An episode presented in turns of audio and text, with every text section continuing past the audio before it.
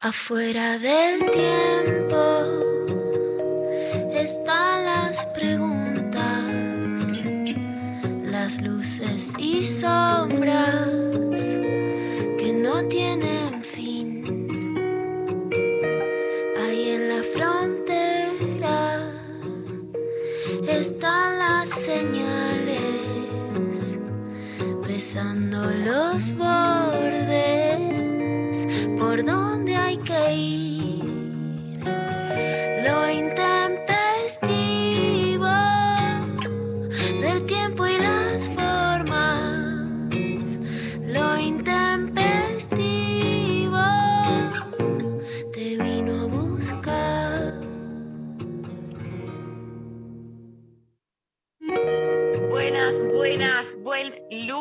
Hola, Lula. Hola, Mari, ¿cómo estás? Bien, qué lindo, qué lindo estar acá, qué lindo estar conversando juntas una vez más. Eh, te extrañé. Ay, gracias, Mari, yo también. Eh, ¿Cómo va? ¿Cómo, cómo, cómo estás? ¿Cómo, ¿Cómo estás, Mari? Bien, una semana muy, bueno, muy agitada porque pasaron muchas cosas. En lo personal estuve de viaje en la del Libro de Zapala, en Rosario con Darío haciendo de Construir el Amor y en Comodoro Rivadavia por el 25 de noviembre. Así que bueno, una semana agitadísima. ¿Vos, Mari? Tremenda, estuviste full. Eh, yo bien. yo bien, yo bien. eh, la- eh, cerrando eh, la facultad, todas esas cosas que por suerte eh, salieron todo bien. Así que, y con muchas ganas de arrancar una nueva semana intempestiva. Tenemos, eh, bueno, un programón, se viene una semana tremenda, intensa. Fin de año se vuelve un momento intenso, ¿viste? Es como que yo ya siento esa, ese eh, como cierto peso de fin de año que te empieza como a, a, no sé, en los hombros, lo siento, como que me va tirando para abajo. no, no, no, no, no, no, terrible. Te Terrible, destruye. terrible. Te destruye mal. Creo que ni empezó diciembre, o sea, estamos a dos días, ¿no? Pero yo ya lo siento, ya siento esa, como esa tensión de fin de año, de bueno, se está acercando, últimos días del año, eh, últimos momentos, momento de reencontrarse, de repente hacer mil juntadas de fin de año, momento de eh, cerrar todas cosas, laburos, proyectos, estudios, eh, las fiestas, un error, pero bueno, eh, bien. ya no nos queda mucha opción, digamos, se termina el año. Es así, es así. Yo, si puedo, huyo, pero bueno, a veces no se puede y hay que ponerle el pecho a las balas. Claro, y sí, y sí, acá estaremos entonces para poner el pecho a las vallas, como siempre, juntas, acompañándonos. Hoy, este, este lunes, lo vamos a tener repleto de personas hermosas, de charlas, de mujeres. eh, un, un lunes full pibas, le mandamos un beso enorme a Vero, eh, que la fui a ver al teatro. No, no, hermosa. Verónica, ¿Cómo lo que la rompe. Lo que la rompe, Vero, yo no, la había ido a ver todavía porque, bueno, pandemia básicamente, re- recién ahora muchos se, se está volviendo a, a los teatros, a los cines, ya sabemos, siempre lo hablamos y la importancia de eso. La fui a ver a Vero, me cagué de risa, la gente estaba extasiada, una, pero carcajadas, aplausos, como todos eh, a full, Vero, que la verdad no se puede creer ahí en el escenario manejándose como una reina total, una, viste, una pisada, una impronta que te digo, la admiro completamente. Así que eh, beso enorme a Vero que la rompió toda. Este, quedé muy, muy feliz y está buenísimo ir al teatro, ver un poco de stand-up, de chiste, de también Vero te hace reflexionar. Yo dije, ah, me voy a reír, no sé qué, pum, te tira data, obvio, te baja una No, línea, pero, que ¿viste? tira data, pero está bueno que te levanta, que te levanta. Te relevanta, te relevanta. Está, terminamos todos re arriba.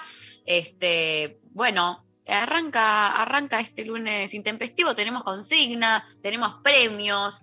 Empezamos a full la semana. Empezamos con de todo ahí. Eva eh, está mostrando el premiazo que tenemos hoy. Este, me gusta que hace como los pasos de una Ah, como- eh, como como chica Cristina promotora. votando, está haciendo como el cuadrado. Ah, o como Cristina votando, que mostraba el sobre en la, la- y hacía el acorio del sobre.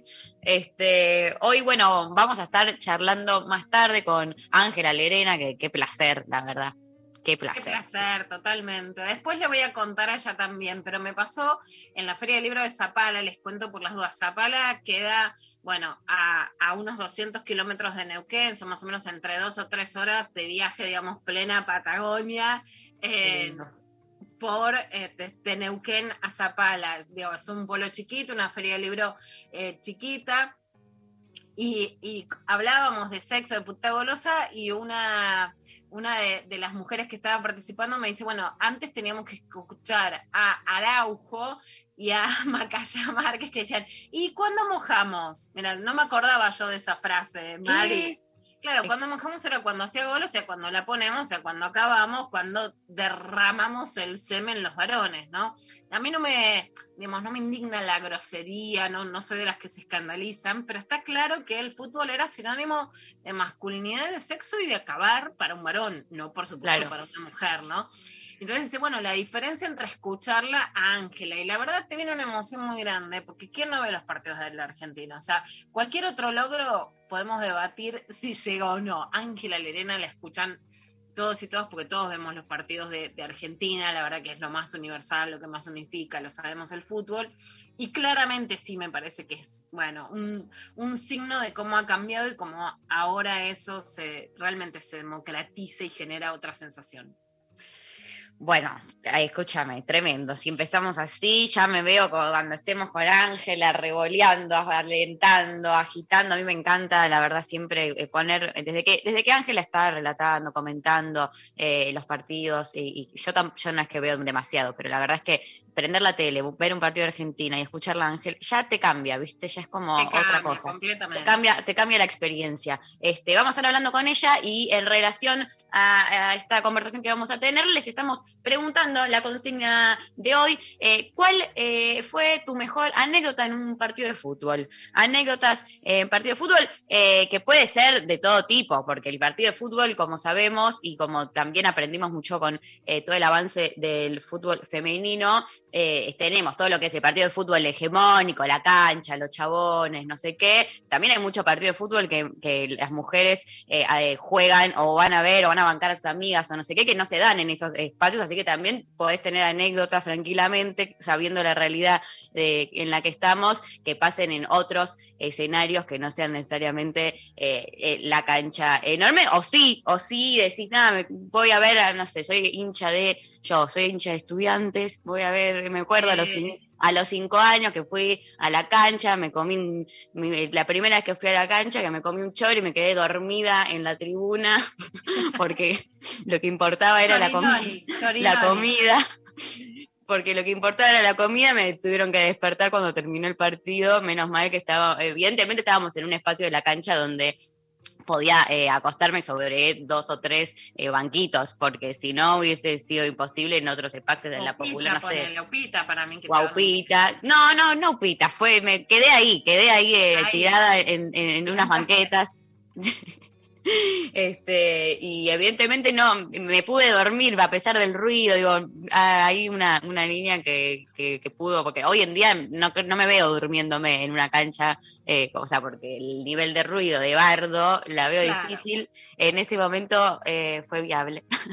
y eh, lo, no, claramente no, no, no, me acuerdo tanto porque tenía 5 o 6 años, sí, después me empiezo a acordar eh, un montón de otras situaciones, hubo como un par de años que íbamos muy seguido y después volví hace, ponerle tres años a ir a la cancha después de bastantes años y, y, con todo un feminismo de por medio que antes no tenía y me encontré con la experiencia de estar ahí de, alentando eh, con las contradicciones, con las canciones, con momentos raros, pero también con como una cosa hermosa de que a mí me encanta estar ahí con la gente, con el pueblo, con como lo queramos llamar, alentando, bancando, este, y bueno, comiéndome también de nuevo un chori, porque una hamburguesa, porque la verdad es que si voy a ir, voy a comer.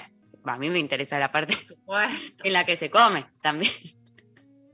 Por supuesto muy importante. Eh, anécdotas en partido de fútbol, entonces, eh, que nos que nos Yo cuenten. fui muchos años y lo conté también, por supuesto. Podemos hablar muchísimas cosas, criticar y por supuesto, de- y en esa estamos. Pero fui muchísimos años de adolescente a la cancha de boca cuando estaba la barra y hay algo que sí es muy singular y me sigue pareciendo y no por defender como impoluta a la barra.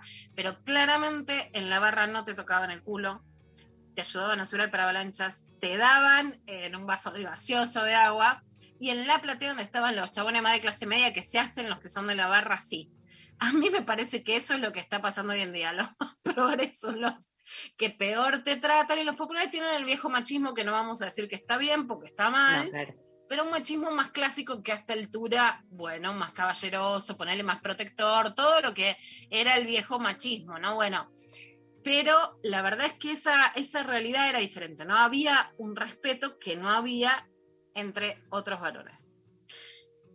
Eh, tremendo, eh, pero bueno, eh, estaría funcionando así. Eh, ahora el mundo nos cuentan sus anécdotas en partidos de fútbol, hinchando, participando, nos mandan sus audios al 11 39 39 88 88, nos responden a través de arroba intempestivo, empieza una nueva semana, queremos que estén ahí del otro lado contándonos, mandándonos mimos, mensajes y participan por nada más y nada menos a pedido del público, pedido de los oyentes que quedaron de la semana pasada fascinades con eh, la charla que tuvimos con Lugaitán. Eh, vamos a estar sorteando de nuevo un libro de Lugaitán, el nuevo libro editado por Planeta, Astrología para Reencantar el Mundo, un librazo que la verdad eh, para arrancarse y para quienes también sepan algo eh, sobre astrología, pero sobre todo para quienes quieran empezar a conocer un poco eh, de este mundo, está súper recomendadísimo, con muy bien escrito, unas ilustraciones hermosas, con mucha información eh, muy, muy piola. Lugaitán está con este libro Nuevo Astrología para Reencantar el Mundo y lo estamos sorteando entre quienes nos respondan entonces, nos manden sus anécdotas en partidos de fútbol. Eh, tienen para ir a escuchar, en el caso de que quieran, que se lo hayan perdido, eh, la entrevista con Lu en el YouTube de la radio está subida, así que eh, allí pueden encontrarla. Y bueno, arrancamos esta mañana intempestiva escuchándolo a Ingaramo, Lula. Que a Juan bueno, Engaramo, porque te acordás que lo entrevistamos, la verdad que fue una de las entrevistas que a mí más me gustó en el año, muy dulce, muy receptivo, una característica que es difícil encontrar en los varones, que es difícil encontrar en los varones, por eso por lo menos a mí me sorprendió. Ayer fuimos con Uma al ópera, que dio así su primer gran show en Buenos Aires en un teatro. Bueno, la gente estaba encendidísima, salió vestido como de blanco y cantó los temas como más románticos. Bueno, tiene una voz realmente que es muy dulce y muy deliciosa. Y la segunda parte vestido de rojo, un fuego como todo, cumbia, baile. Bueno, la verdad que estuvo buenísimo, me encanta Engaramo, así que compartimos ahora un poco con ustedes. vamos a escucharlo haciendo la batalla.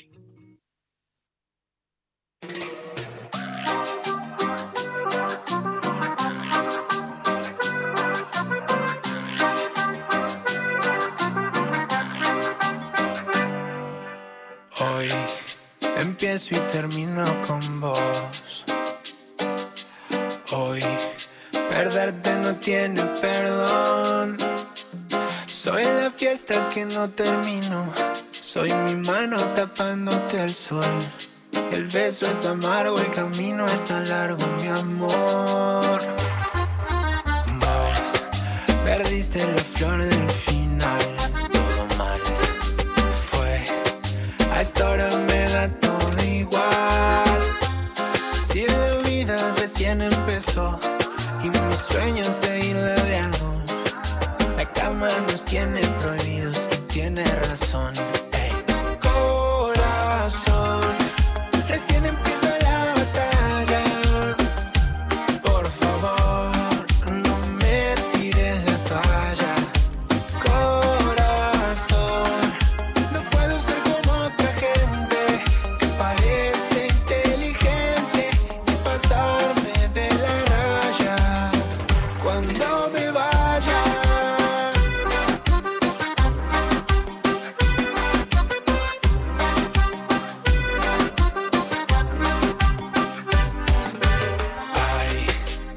Ay,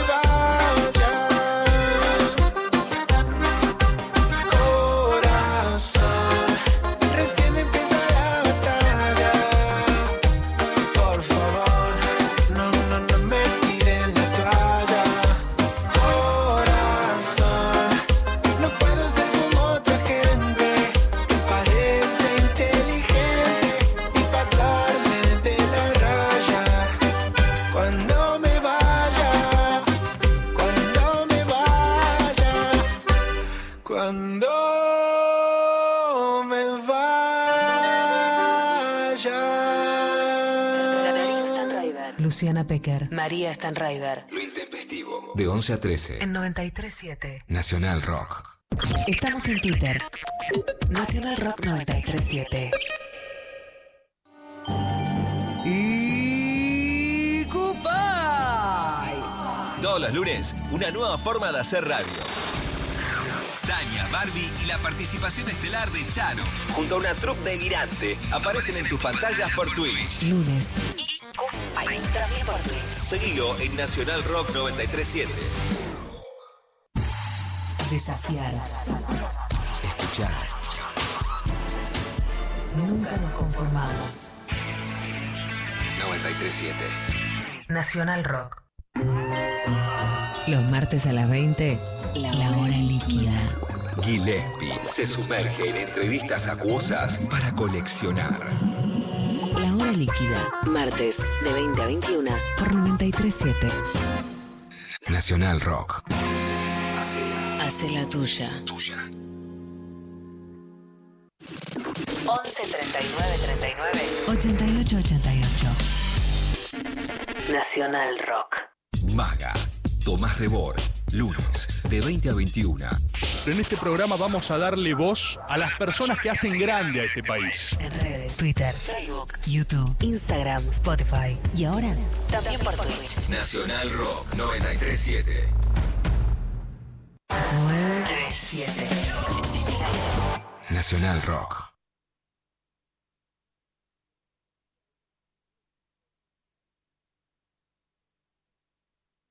Juro que no vi llegar. Pero hay algo que vos no sabes. Y es que hablamos mal de vos. La organización vence el tiempo.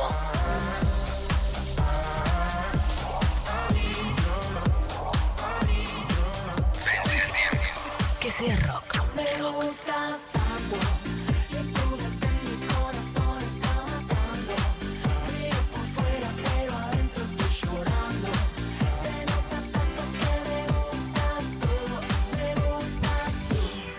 Nacional Rock.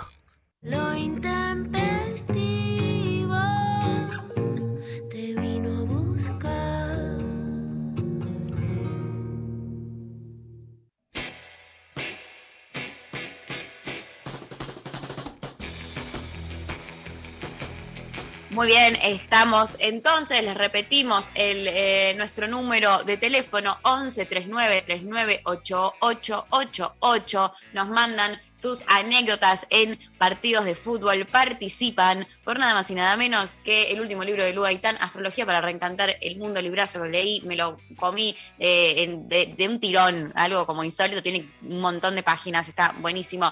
Nos cuentan entonces sus anécdotas, por ejemplo, acá por Instagram, que eh, nos mandan haber metido cinco goles en un partido del secundario siendo nulo en ese y cualquier deporte.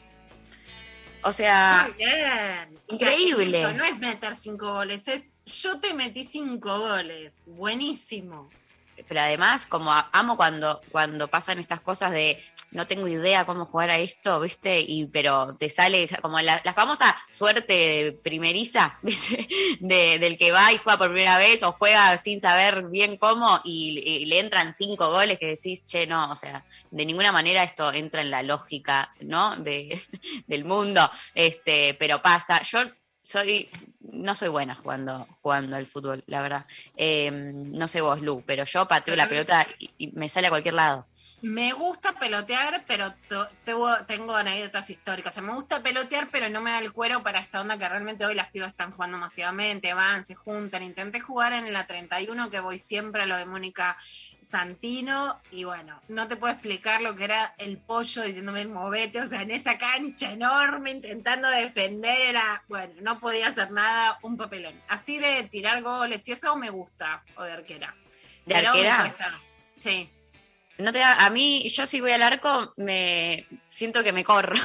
Como que si viene muy fuerte la-. La pelota, como que no, no voy a poner el cuerpo, como que me tapo y me escondo para, porque siento que me va a matar una pelota muy fuerte. eh, pero hay que, claro, nunca lo entrené tampoco. Probablemente si me pongo ahí, le pongo onda, eh, puedo atajar. Pero me- me- no, me, no me siento muy cómoda, como viendo cómo me vienen pelotas con mucha fuerza.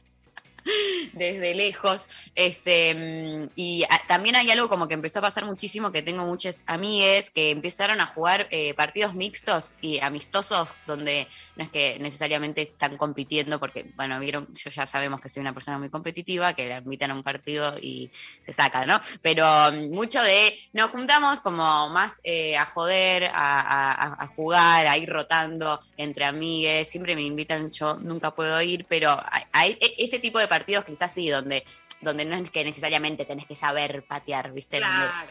y no- nadie te va, nadie se va a quejar si le pateas mal, o viste, no están dependiendo de, de- de cómo rendís en esa cancha de 5 contra 5. que es todo lo contrario a lo que me pasa cuando voy a jugar al vóley, que estoy ahí como, no, tengo que meter todos los puntos que se pueda. Eh, otras, otras presiones. Este, 11 3939 8888. Escuchamos, tenemos para escuchar un audio de un oyente. A ver. Bueno, Intempes, participando de la consigna del día, anécdota futbolera, cuando cumplí años y tenía 11 alrededor, hice un gol épico, épico porque la verdad que no convertía casi nunca y lo celebré como la final del mundo. Un beso enorme. Me encanta. Y sí, y se celebra como la final Eso, del viste, mundo. como el otro de los cinco. O sea, meter un gol cuando además no es lo tuyo es. Uh. Sí, obvio, más vale. Este, mm, 11 3939 8888, tus anécdotas en partidos de fútbol, tus mensajitos eh, también eh, contándonos, mandándonos mimos. Volvió la Pecker, queremos mimos, abrazos, amor. Eh, vamos a la pausa con eh, el, el siguiente tema. Les contamos que nuestra amiga, amigaza eh, Lucrecia Pinto sacó un nuevo disco. Está por todas las plataformas, lo pueden escuchar por todos lados, en YouTube, en Spotify. Adentro es demasiado, se llama este nuevo disco. Ella, cantante, compositora, hermosa. eh, Hermosa, una voz alucinante, una fuerza, una presencia increíble. Completamente, adentro es demasiado. La canción acontece como desborde constante de nuestro cuerpo vibrante, donde la galaxia eclosiona cada vez. Cuerpo armadura frente al gigante del miedo, cuerpo caravana llevando sus esquinas, esquirlas de furia clavadas, cuerpo soberano de la nada perdido en un océano mayor. La canción rebalsa, nos mira conmovida y aliviada. Escuchamos el primer tema de este disco que encuentran entonces en todas las plataformas que se llama Paisaje y Viaje.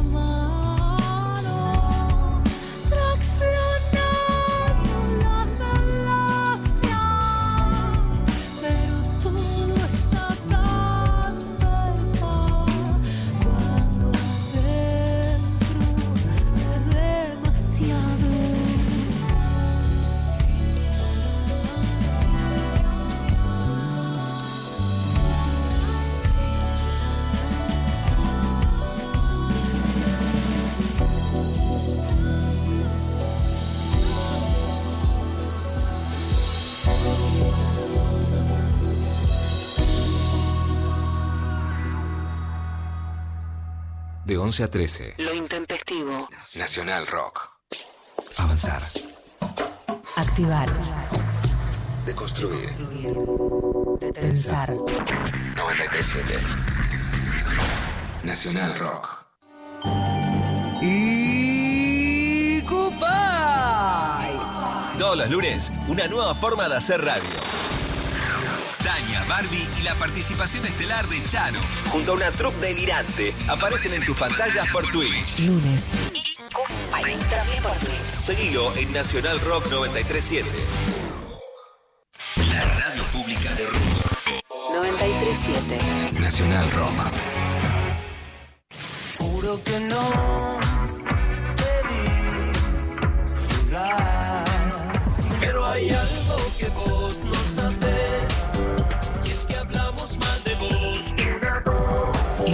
vence el tiempo.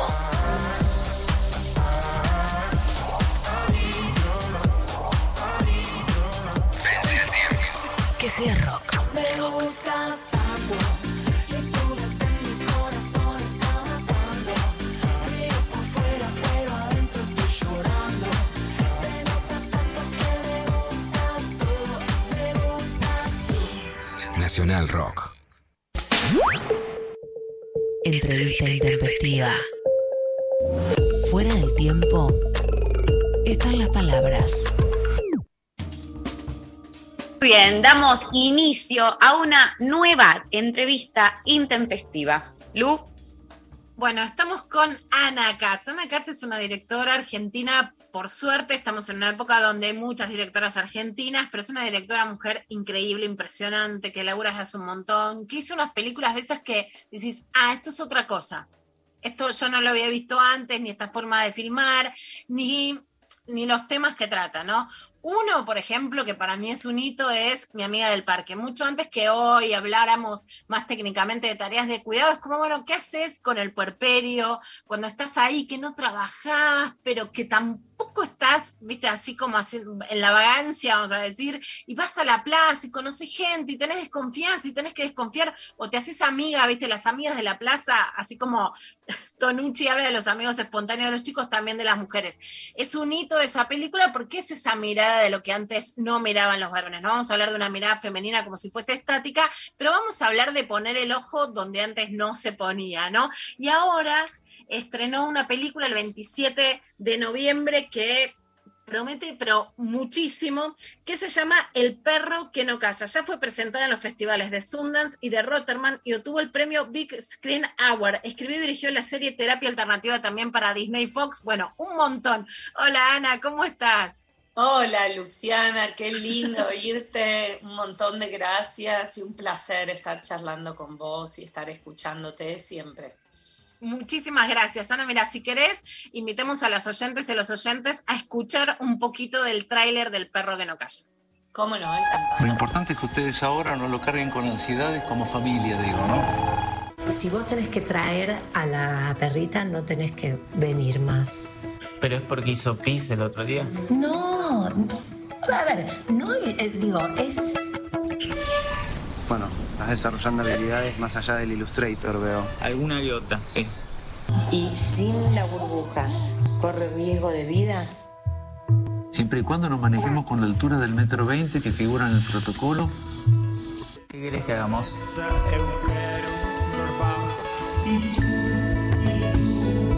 ¿Será que el deber o estar cumpliendo con el deber justifica el todo? ¿Alcanza? ¿Con eso basta? Mira lo que te traje. Sí, amor, vas a poder saltar, correr, te vas a poder subir a los árboles. Pasa, pasa. Sí, ¿me escuchás?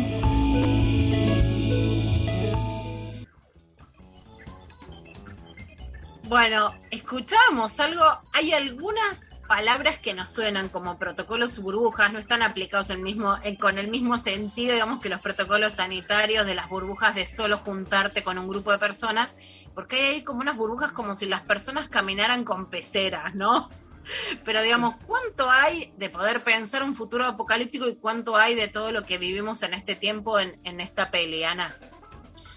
Bueno, eh, hay una parte de lo que pasó en la peli que fue toda, digamos, pensada y realizada antes de, de todo este, de este mundo en el que entramos así y, y seguimos, que fue todo fue antes, pero lo que me parece a mí es que, digamos, en, en- en mí está dividida una parte que, que- que comparte con muchas de las personas que me dijeron, bueno, pero es increíble, este, un asombro, porque sí hay O sea, una fue antes la palabra burbuja y protocolo, fue un... Sí, sí. No Todo está- no antes. la- Ah, es increíble. Sí, Todo bueno, antes. toda esa banda de personas que te dicen, ah, fuiste premonitoria, digamos, ¿no? Porque Bueno, la verdad... esa, sí, esa parte es increíble. Por otro lado, también siento que a veces parte del trabajo artístico y, el- y- y lo que sucede dentro de- del hábitat artístico tiene que ver con conectarse con, con- con el, con- con el sonido de lo que está en el aire constantemente y que tal vez no necesariamente desde lo social se escucha. Creo sí que no lo digo yo, está todo el tiempo, ¿no? Las, las señales de un planeta que pide eh, ser tenido en cuenta, que pide ser desde lo ecológico, desde lo humano, desde, desde la posibilidad de, de vivir y sobrevivir de la gente, a gritos y constantemente, si uno mira las noticias desde la mañana, decís, no, esto no puedo creer, no puedo creer que hagamos como si nada frente a infinitas cosas. Eh, y un poco creo que sí, la peli nace de una sensación de demasiado ruido, de falta de escucha y de una necesidad de recuperar una escala humana que donde, donde cada uno está inmerso ante mil temas que a veces son los mismos que te imposibilitan de escuchar a ese planeta con sus múltiples sonidos. Entonces, creo que hay una parte que sí que, bueno, es carambola y todo lo que uno quiera decir y qué bueno, pero hay otra parte que creo que sí, que está constantemente en aviso, ¿no? Algo de lo que nos pasa y las dos participamos, te vi además en Instagram con tu hija, que soy muy fan de la revolución de las hijas, entonces son mis fotos favoritas, digamos, no nos vamos a hacer la que no estamos en las redes o que estamos de vuelta de eso, pero hoy estamos ante una exposición de los colores más que nunca. ¿Por qué es esta decisión del blanco y negro? Mira, está buenísima la pregunta, Lu, porque a raíz de eso, la de las primeras cosas que decidí era que esta película en era una intuición muy clara, era, era en blanco y negro. Creo que tenía que ver con la necesidad de quedarme con lo, con lo, con lo que realmente era imprescindible. Por esto, por este contexto, esta impresión de necesito conectarme con el espectador o la espectadora de una manera más pura, más real, más íntima, necesito apagar luces, apagar información para poder llegar de otra manera. Lo que me pasó muy loco a, par- a partir del estreno es constante. Mucha gente me dice, che, me encantó, y es blanco y negro, y yo no lo siento, no, no me molestó, no, o no siento que sea en blanco y negro. Y yo creo que está pasando una cosa que es que estamos ante un nivel de consumo bueno, como vos nombrás, de redes, de series, de información, de publicidades, de- que nos pasa que creemos a veces que solo podemos consumir de una manera lo audiovisual y que a veces intentos como estos pueden ayudarnos a entender que no, que hay muchas maneras de atravesar un campo audiovisual que, y que si no hay colores, te llega igual, por ejemplo. Eh, pensemos que, no sé, eh, empezamos viendo cine mudo en otras épocas y a veces yo creo que uno es como si fuese que cortan la luz, decir, no, no me saques el wifi porque me mato y mato. a-". Pero después cuando se corta o cuando te quedas sin heladera, aparecen otras cosas, otras sensibilidades y que nos vuelven más, nos dan más poder al concientizarnos de que podemos sin eso y de que generamos otra manera de entender las cosas. Entonces lo del blanco y negro es muy loco, porque por un lado fue eso, la necesidad de ir a menos, eh, y por otro lado, la conclusión de la gente de, me llega igual. bueno, y además, eh, ya que me lo decís, este, es el pie perfecto para decir que la fotografía es de directores de fotografía que son maravillosos y, y que, que con los que trabajé y que la verdad que nada, son hermosos los trabajos de ellos.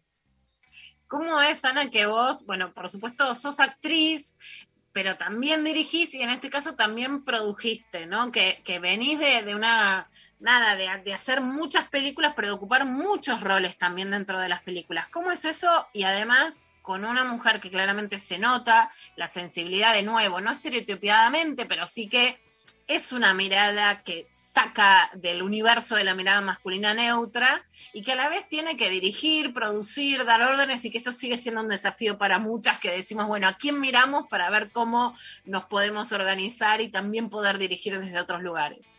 Sí, me encanta que lo digas. Me encanta también poder como relativizar los discursos de igualdad, porque por ahora son sobre todo discursos y están buenísimos, pero la verdad es que no, no rigen en el campo más eh, de acción, en algunos casos sí, en nuevas generaciones, pero la verdad que está buenísimo poder ver eh, la realidad. Eh, y también poder, poder entender que asumir ciertos roles no tiene que tener que ver con hacerlo igual o replicar modelos. Mi ejemplo siempre es la ruta, ¿no? Cómo manejan muchos hombres en la ruta, la cosa es clavarse a 180 atrás tuyo eh, y que vos pones el guiño para salir lo antes posible de esa situación, pensando, suerte Ana, espero salir de esta, digamos, no, que, no quiero no quiero que signifique lo mismo. Y en ese sentido, eh, primero mencionar a Laura Uberman, que en realidad es la productora principal de la peli y es amiga y creo que juntas eh, poder hacer esta película significó animarnos a producir eh, un proyecto que tenía mucho de experimental, de búsqueda, y, y no es fácil eso en cine porque el cine es caro, es tremendamente caro, entonces ir a salir a buscar preguntas es un gran negocio, es mejor ir a intentar buscar certezas, que es lo que no quería. Así que eh, creo que eh, hay algo que tiene que ver con lo femenino y que se está dando y que está buenísimo como aparecen cada vez más directoras, que, que, que piensa el cine desde un lugar más colectivo, donde creo que puede haber un aporte eh, de muchas miradas, donde la dirección no tiene que ver ver con venir a impartir respuestas, como decía antes, sino a dialogar. Sí hay una intuición, sí me, uno intenta prepararse de todas las maneras que se pueda y estudiar, no, no, esto no quiere decir como ir, pero, pero me parece que ese, ese director de sé exactamente lo que quiero y te lo voy a explicar, a mí nunca me representó, además soy bastante confusa conmigo misma, que aunque quisiera, no sé si es mi modelo, pero creo que aparecen otras ideas de cómo trabajar, de cómo poner en práctica eh, un equipo que creo que de lo más lindo a mí, a mí, en mi experiencia del cine, es poder escucharse entre un grupo. Eh, porque a mí me está pasando en esta, ya en este momento de mi vida, cuando escucho, por ejemplo, a la directora de arte de la película, que fue la que hizo los dibujos, Mariela Rípodas, yo me siento muy admirada y lo que me da ganas es eh, como cuando hay un solo de un instrumento en un recital, como adelante, toca, como no, no es la idea ya de te explico y les explico y hablo sin parar. Eh, así que creo que, que sin duda la manera de dar voz a una misma es dar voz a una misma. Es eso, sin, sin esperar que esa voz haga el eco que uno espera en función de los modelos previos, sino dar voz. Eh, pero te agradezco la pregunta porque creo que todavía es algo muy en formación, muy sí. incipiente. Ana, también pasa que reclamamos que haya directoras mujeres, pero después nos cuesta apoyar e ir a ver cine de mujeres, igual que en la pandemia nos la pasamos viendo series de Netflix o de otras plataformas, pero que nos cuesta después decir volvemos al cine y apoyamos al cine nacional para que la producción no solamente pueda ser más profunda, sino también desde el sur, porque claramente las plataformas lo que tienen es que aunque pueda entrar algún que otro producto nacional, van a estimular la producción audiovisual del norte, ¿no? De Estados Unidos o de Europa. En ese sentido, ¿qué diálogo te parece eh, tener con los espectadores y las espectadoras para invitarlos a ver la película y apoyar esta forma de producción? Sí, eh, creo que es una lucha muy difícil, muy desigual. Es real eso. Eh, y no sé, yo estoy absolutamente comprometida con esa manera de pensar, eh, pero sí entiendo que es eh, un mundo que le está dando cada vez más valor al mercado eh, y en ese sentido mi mirada es distinta. Bueno, un ejemplo es esto sobre cómo la peli se conectó con la pandemia que todavía no ocurría. Bueno, tiene que ver con que el arte a veces es un espejo de identidad que no nace para ser redituable, sino que nace para pensarnos hacia adentro. Y si no nos pensamos, si no nos miramos, terminamos en cualquier lugar, ¿no? Que eso siempre pienso en el ejemplo de Brasil, que se fue quedando sin fondos estatales y apareció Bolsonaro. Y no creo que esas cosas sean tan casuales. Me parece que cuando vamos perdiendo espejos y terminás en lugares de consumo, nada más, exclusivamente. O sea, que si dejamos de tener cine nacional, teatro nacional, lo esto que pasa con la televisión, lo único que ves es lo que la televisión te impone, digamos, ¿no? el, el color que te imponen los demás y no este blanco y negro que podés ver. Y sí, porque me parece, digamos, yo trabajo en series y todo, hay una, hay una contemplación que tiene el, el producto que nace en un mercado que contempla cosas que el, que el arte creado a través de fondos de apoyo tiene otra, otra característica porque no debería tener que contemplar eso. Porque ahí sí, y esto lo voy a defender a muerte y siempre, creo que no tiene que ver con la cantidad, sino que tiene que ver con una expresión de espejo. Y esa expresión de espejo no importa eh, necesariamente, obviamente, si puede ser más gente, si se abre, si se hacen recitales en la 9 de julio, esa es la idea y mucho mejor. Pero más allá de eso, el motor no puede ser que guste a todo el mundo, sino que permita drenar un pensamiento que el arte percibe y a veces la sociedad no. Y a través de eso puedes empezar a leer, ah, por ejemplo, esto que decías, tareas de cuidado, situaciones de las mujeres, violencia, todo eso surge a partir del inconsciente y, en ese sentido sí creo en el valor del arte.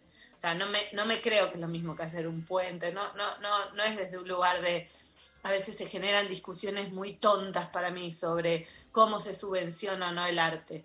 Pero creo que no dar lugar a la expresión artística se paga muy alto y se, ve siempre en la historia de lo...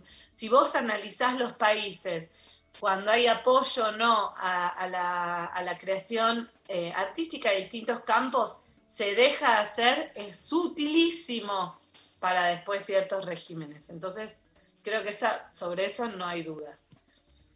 Ana, contanos cómo le fue en los festivales y dónde se puede ver la peli. Vimos un dibujito de Tute con el perro diciendo, bueno, ¿en qué cines está? Porque es eso, ¿no? Hay que saber a dónde ir a buscar una, una peli como El perro que no calla. ¿Cómo le fue afuera en estos festivales y a dónde la podemos ver acá?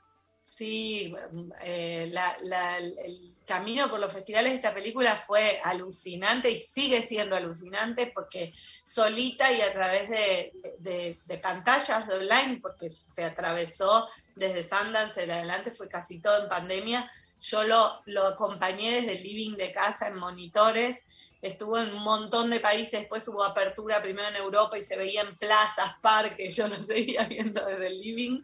Eh, y la verdad es que las, las, críticas, la reacción que hubo en distintos países fue, fue y es, por eso es muy, muy, muy impresionante. Eh, creo que porque conecta con una sensibilidad que, que evidentemente necesitamos mucho me parece que hay una parte nuestra que es así, eh, que sí necesitamos conectarnos entre personas eh, y que la pandemia además lo pone muy en foco eso.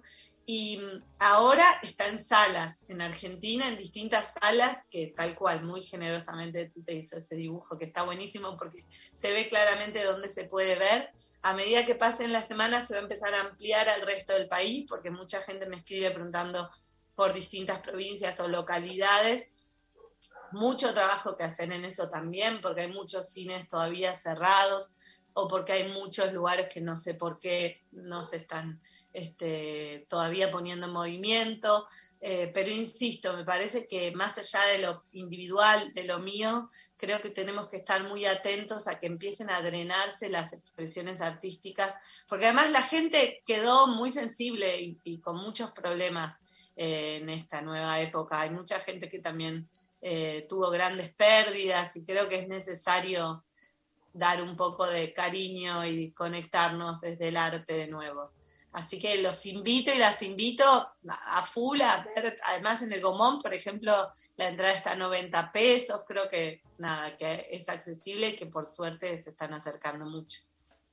Completamente, Ana. Después de las burbujas, necesitamos en todo caso una burbuja de arte y de cariño, como vos decís. Los invitamos y las invitamos entonces a ver El perro que no calla, esta peliculón de Ana Katz. Muchísimas gracias. Siempre a vos y ustedes. Muchas gracias. Muchas Un gracias. beso. Ana. Un beso enorme. La despedimos, Ana, y nos vamos a la pausa con María Becerra y Casu haciendo Animal. Ayo, Kazu. Hey, lady. This is the big one. Tra, tra. Su traje luce salvaje. Se le nota que rompe corazón. Faldita corta y tatuaje. Esquina, rompe callejón. Y yo prefiere pedir perdón. Y yo antes que decir que no. Y yo te llevo a la perdición. Mari, para que sepan que la piba ya no lloramos por la night.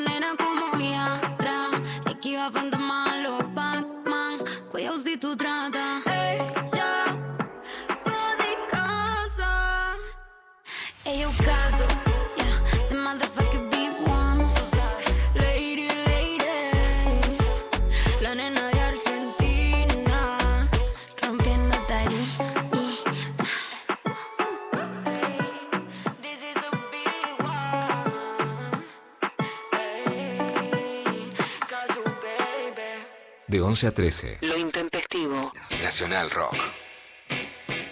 Muy bien, seguimos recibiendo sus mensajitos sobre anécdotas en partidos de fútbol. Están participando, les recordamos, por el libro de Lu Gaitán, Astrología para reencantar el mundo, editado por Planeta. Eh, y escuchamos audios de los oyentes. A ver. Buen día, Intempes. Eh, me acuerdo que en el 2001 eh, fui a la cancha en Bahía, en Brasil, a ver Bahía Victoria, y yo fui bien cachito, como hubiese ido acá, y allá todas las chicas iban maquilladas, eh, con tacos, llevaban la canastita para comer en la, en la platea, todo, y yo pensaba que iba a ser re peligroso, y al final terminé con la barra brava, digamos, que eran todos los de Olodum, que eran todos mis amigos. Así que terminé con, con todos los barras de ahí.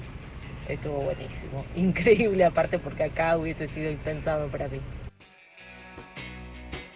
No, no es increíble. Pues Bahía, además, Salvador, eh, te dicen y es en realidad uno de los lugares más peligrosos del mundo. Ver a los dos en Bahía es ya lo más.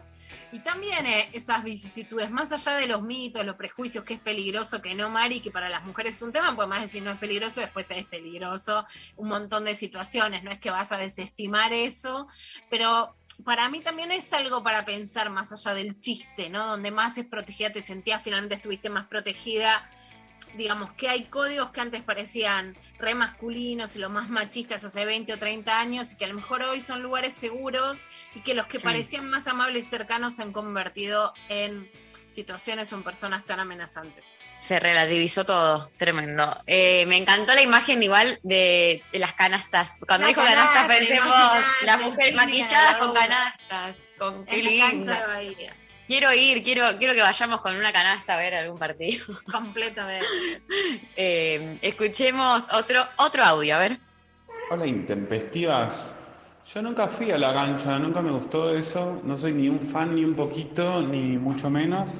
Pero disfruto de aquellos que sí disfrutan y pasión tienen por el fútbol. Así que acá en la grieta, en el medio. en el medio de la grieta. Bien está bueno eso, como que no... me gusta igual la frase, porque hay muchos que siempre la juegan de no me gusta el fútbol y por supuesto que es súper respetable, pero está bueno, no me gusta, pero me gusta a los que les gustan, ¿viste? Hay algo de ver apasionado al otro o a la otra que enciende. Y sí, y la verdad que, que no, o sea, también como esto de, porque te puede no gustar el fútbol, pero no necesariamente tienes que ser un anti y, que, o que bardea, ¿viste? Como hay muchos que es, que es como, ah, no, entonces no, todo es una mierda y te bardea y es como, ah, pero a mí me gusta, no, pero no sé qué, pero eh, la contradicción, eh, que bla, bla, bla. Y no, y qué lindo cuando también se da algo de, eso, de que te, enciende ver al otro encendido o te copás eh, con lo que lo enciende al, otro, este, es mucho más ameno y amoroso eh, que cuando estás como súper aferrado a tu lado de la grieta. Este, así que bueno, gracias al oyente por su audio. Escuchemos otro audio más. Hola pibas, quiero contarles que en mi niñez jugábamos a la pelota todas las mitacuñadices, mitadices y perros de la cuadra en una canchita de tierra. Em, sobre todo recuerdo los días de lluvia en los que no me dejaban salir de casa. Bueno, digo no me dejaban, pero era padre machista. Ahora mi mamá me, dejaba ir y después me, me, escondía para que padre no me viera, repleta de barro, con, con pasto, barro y raspones raros, pero con toda la alegría de, jugar a la pelota bajo la lluvia. Primero ah. me gusta mucho como dice lluvia. y, después que salga a la lluvia, ayer Ángela Elena también en su Instagram salió con la lluvia, vamos a decirlo, eh, al modo ese porteño tan que no me gusta, pero bueno, vamos a hacernos cargo, eh, que es todo un síntoma, ¿no? Salir a jugar aunque llueva. Total, totalmente. Eh, acá nos mandan por WhatsApp, eh, hice básquet cuando tenía siete años y me encantaba, pero el entrenador resultó ser un abusador, así que cerraron todo el deporte y se acabó para mí. A los 20 jugué un picadito de fútbol, obligada y con mala predisposición y de repente me transformé. Odiaba que me saquen la pelota y me puse muy intensa. Nunca volví a jugar y siempre recuerdo ese momento. Eh, escúchame, volvé. María sí, muy María, muy María, eso de, ay, no, bueno, voy, voy ahí, bueno, voy, me obligan, ok, voy un toque, está bien, les hago la gama, y cuando estás ahí, te, transformas, te prendes fuego y te pones como loca y que no me saquen la pelota porque mato a todo el mundo. Voy a empezar de atrás para adelante. Yo soy muy de a favor de la obligación, ¿viste? Cuando tus hijos te dicen, bueno, lo hago por vos, me obligás. Sí, o sea, es como el cupo, como la acción positiva. O sea, frente a tantas discriminaciones históricas, y este es el caso de lo que acaba de contar, bueno, sí hay que estimular un poco. A veces ese estímulo tiene algo de obligación, ¿no? No digo que te obliguen que vayas a jugar 100 partidos, pero hay algo que hay que forzar las escenas para que las escenas aparezcan y ahí elijas que te guste y que no. Y lo que me llama la atención, Mari, ahora vamos a hablar, pero bueno, en días muy especiales para nosotras, porque empieza mañana el, el juicio de Telma Fardín, que para mí, bueno, en lo personal es un hito en el acompañamiento de las pibas y en, en decir que lo que quiero es que las pibas puedan trabajar, jugar y desear. Y en tantas historias, incluso cuando no fuiste vos la abusada, pero era un abusador, como el abuso fue algo que sistemáticamente no solamente genera un daño sexual, subjetivo, emocional, sino laboral y deportivo, ¿no? Es dejar afuera y es disciplinar a las demás. No le pasó a ella, pero que pase te dejaba afuera. Eso es el disciplinamiento y contra eso luchamos. Gracias, Lu. Escuchemos un audio más, a ver. Hola, Intempes. Mi única experiencia con el fútbol fue eh, convertirme en barra brava en los encuentros, eh, en los partidos que jugaba mi hermana en una- un torneo amateur eh, previo a la pandemia. Para mí ella es la Messi del fútbol femenino, es una crack. En un día, un partido, no la podían frenar, no la podían frenar. Y una flaca le daba y le daba y le daba con un cañón. Bueno, mi amor de hermana y mi, mi fanatismo que surgió allí me hizo convertirme en barra brava y decirle que si seguía así, la esperaba afuera. Ella era el doble de altura que yo, pero bueno, mi hermana, mucha vergüenza y de ahí no me dejó ir más. Beso enorme. No, esta anécdota me encanta. Yo tengo una también de barra brava hermana. Bueno, mi hermana Silvana juega muy bien al fútbol. Eh, y hay muchas anécdotas en ese sentido. De hecho, la llevaba mi hija Uma a Kimberley a jugar al fútbol femenino. No fue mucho más Uma, pero le vino por primera vez ahí, que es todo un hito como de, bueno, mira dónde. Y Yo No. tengo una que fuimos a festejar un mundial con mi hermana solas, éramos muy chicas al obelisco, y le tocan el culo en un colectivo. No. Tres años menos que yo y yo tenía realmente, no sé, 13, 14 y me puse a pelear en colectivo con el tipo que, que le tocó el culo volviendo de- del festejo en el obelisco, digamos, ¿no? Un- una situación y olvídate de feminismo, digo, pendeja de 14 defendiendo a una hermanita, así, innato. Eh, bueno, nos sigue mandando sus anécdotas en partidos de fútbol. 11 3939 8888. Participan por el libro de Lugaitán, Astrología para reencantar el mundo. Eh, seguimos escuchándoles. Eh, nos encanta escucharles, así que recibimos todos sus mensajes por eh, WhatsApp, por Instagram, por Twitter, como arroba lo intempestivo. Y nos vamos a la pausa con los abuelos de la nada, este tema que me encanta, cosas mías.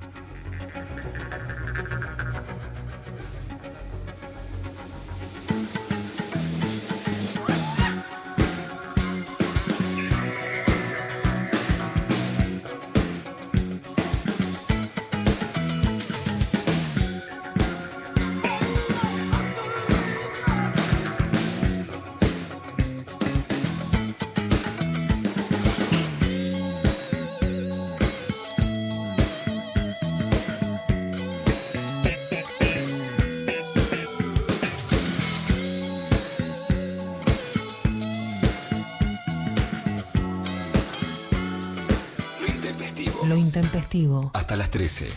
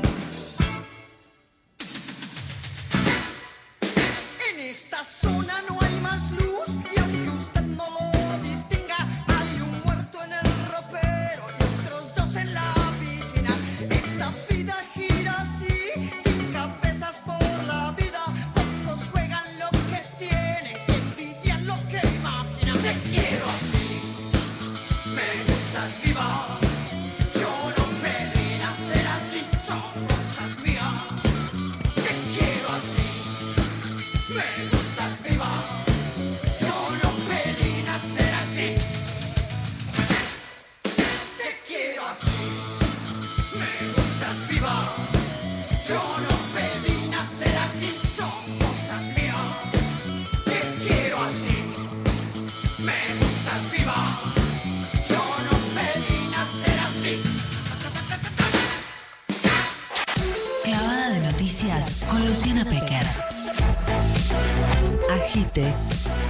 Sin concesiones.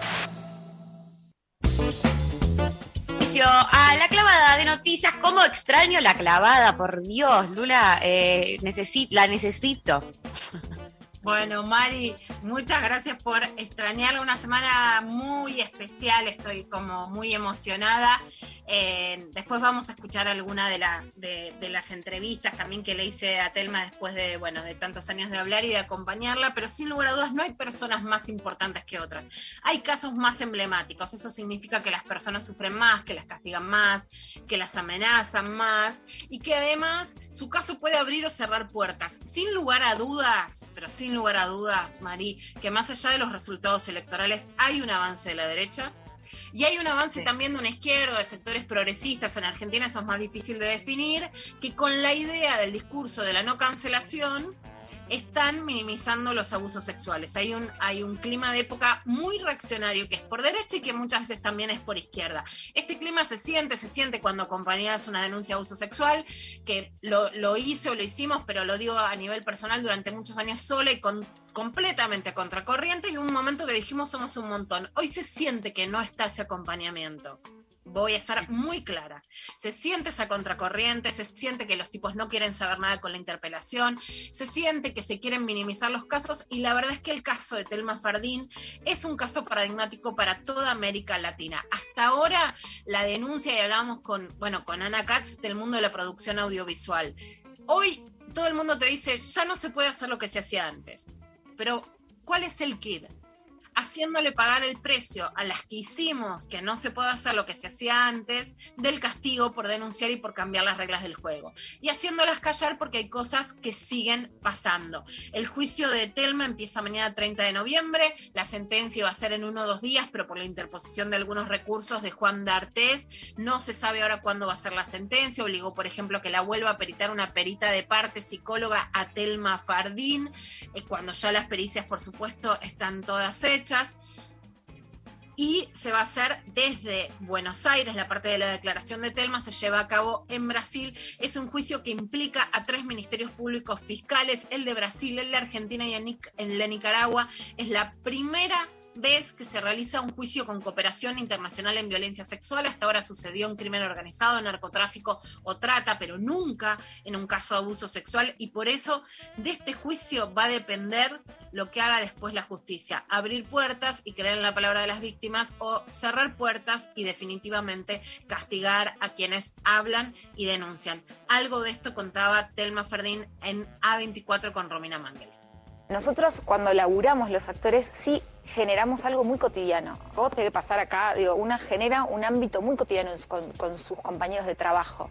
Entonces, eso, pero con un adulto, vos digo, sentís que, los adultos están para cuidarte y que con tus amigos, tus compañeros de trabajo de tu misma edad, los 15, 16 años, te divertís y cumplís con tu laburo. En ese contexto, por eso la figura es agravada, porque él es un adulto que tenía poder sobre mí y que además estaba en un ámbito de mucha confianza. Abusar de tu confianza también, no solamente físicamente. Exactamente, yo no es que es un desconocido, entonces con el desconocido digo, nos subimos a un taxi y, y estamos atentas con el teléfono porque o sea, ya además vivimos con ese miedo. No, encima fue en un contexto en el que para mí eh, yo estaba cuidada. Además es súper importante lo que decís para todas las mamás, los papás que nos están viendo, las chicas, los chicos, porque tenemos esta idea todavía, digamos, tan me parece tan antigua, tan, tan ridícula, de cuidarte de un extraño, fíjate si un extraño, cuando gran parte de los abusos ocurren, la gran, pero estamos hablando, más del 50% ocurren entre conocidos, y uno siempre es esto, ¿no? Ojo que no, si no lo conoces no vayas, no subas, no que el ascensor. A veces ocurre en casas de amigos de los padres, digo, o- ojo con este mensaje, está buenísimo que lo digas también. Exacto. 80% de los delitos son- 80%, son intrafamiliares. 80%. Bueno, mira. Bueno, parte de lo que decía Telma, la causa en Nicaragua es violación agravada. D'Artés es un prófugo de la justicia porque los hechos fueron en Nicaragua, tiene pedido de captura de Interpol, por eso no puede venir a Argentina porque estaría detenido. La causa estaba, digamos, parada porque él se escapó a Brasil, de donde es ciudadano, y Brasil no extradita a los ciudadanos brasileños a Nicaragua, que es donde se tendría que haber juzgado porque es donde sucedieron los hechos. Para que continúe la causa se intentó hacerla en Brasil, si Telma la tenía que hacer como creyente, eso sale una cantidad de plata que no se podía hacer, y la Fiscalía de Brasil toma el caso de oficio. Por eso es un caso histórico. No hay antecedentes que se tome un caso de abuso sexual de oficio para decir, bueno, si no se puede juzgar a un brasileño en el extranjero, Brasil va a juzgar este delito porque, me lo dijo el fiscal en una nota, Brasil no quiere dar la imagen de que este crimen quede impune. La causa es estupro agravado, la toma el juez, también la acepta con la cantidad de pruebas que hay y mañana empieza un juicio histórico. Se juzga el estupro agravado a Telma Fardín, pero sabemos que estamos frente a una situación de algo que en The Morning Show, ¿no? Este, recuerdo Sí. mucho Lali diciéndome que, que mire The Morning Show el año pasado, que es esto, la, cómo, lo cuen- cómo nos cuentan la historia en Estados Unidos. Bueno,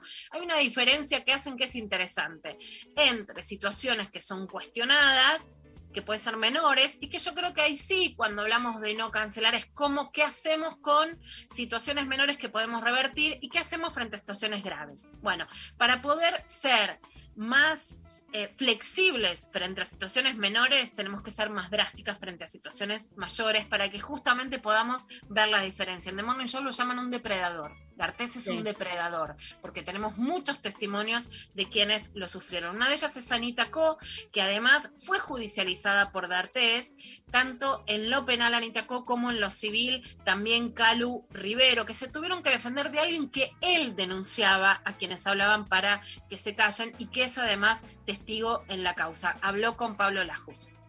Sí, yo creo que en general cuando alguien se sienta en algún programa de televisión a contar algo que forma parte de su vida personal eh, o un hecho privado, eh, la- las personas siempre arrancan, ¿no? Vos te metes en cualquier, no sé, video subido a YouTube de lo que sea, de cualquier caso que te hable así, y de lo que sea, no, no tiene por qué ser un caso de este tipo, y la, gente lo primero que dice, o en Twitter, que hace esta ahí, en general siempre es una mujer a la que están criticando, eh, quiere fama, quiere ir a, no sé, al bailando, al cantando, eh, bueno, pero es como, qué sé yo, son los odiadores, como le dicen, los haters, que no se puede tampoco modificar eso, es un poco lo que está pasando también a nivel redes sociales, que es eh, nada, como una jungla donde no sale nadie vivo y siempre te van a criticar por algo. Si te ven sonriendo, les va a molestar que estés feliz y estás contando algo malo que te pasó. Si te ven triste, te van a decir que te estás haciendo la víctima. Y así, bueno, nada, nunca les va a caer bien nada. Entonces hay que dejar de escuchar a estos odiadores, como te digo, y seguir adelante uno con, su verdad o con lo que sea que le esté pasando en la vida y lo quiera contar por algún motivo. Recuerdo cuando saliste va a comentar, Bueno, ahí hablaba Pablo Layuz al final. Y de nuevo, Mari, algo importante que lo hablamos recién con el, con el mensaje del oyente sobre el deporte. Hay algo central, que es qué le pasa a las mujeres cuando hay un abuso, incluso cuando puede no ser propio, que me, me restó muy interesante lo que nos contaba recién el oyente. Es que te disciplinan para que no hagas eso, para que te vayas, para que bajes el perfil, para que no aspires a más. Y cuando denuncias es, lo hace para tener fama o dinero. Sí, las mujeres pueden tener fama, éxito, dinero, y lo pueden buscar y qué. Y lo que impide la fama, el dinero, el éxito, la realización personal o lo que tengan ganas es el abuso, no es al revés, ¿no? Y por otro lado, por supuesto que lo que quieren es seguir con sus carreras y si quieren en algún caso reparación también tienen derecho a tenerlo. Se habló también esta semana de el caso del Bambino Veira, como un caso también para contar, bueno, qué pasa con lo que hacen los medios. Esto dijo Costa en el programa de Andy Kuznetsov, PH. Benevolencia en nuestro medio con el caso del bambino Veira que es asquerosa, es inmunda. Es un señor que violó a un niño de 14 años que por más que, que Segura Praxis se, se sentía una nena, era un nene. Y el horror del padre en la situación, el, el papá ahí en... el- en- eh, que, eh, y la otra vez yo escuché a alguien que... ¿A qué te referís vos? ¿A que queda como, como cuenta buenas anécdotas? Ay, es- les como- parece sumamente gracioso este mierda. Sumamente gracioso. Y él no tuvo condena. Él estuvo pocos meses preso. Estuvo muy poquitos meses.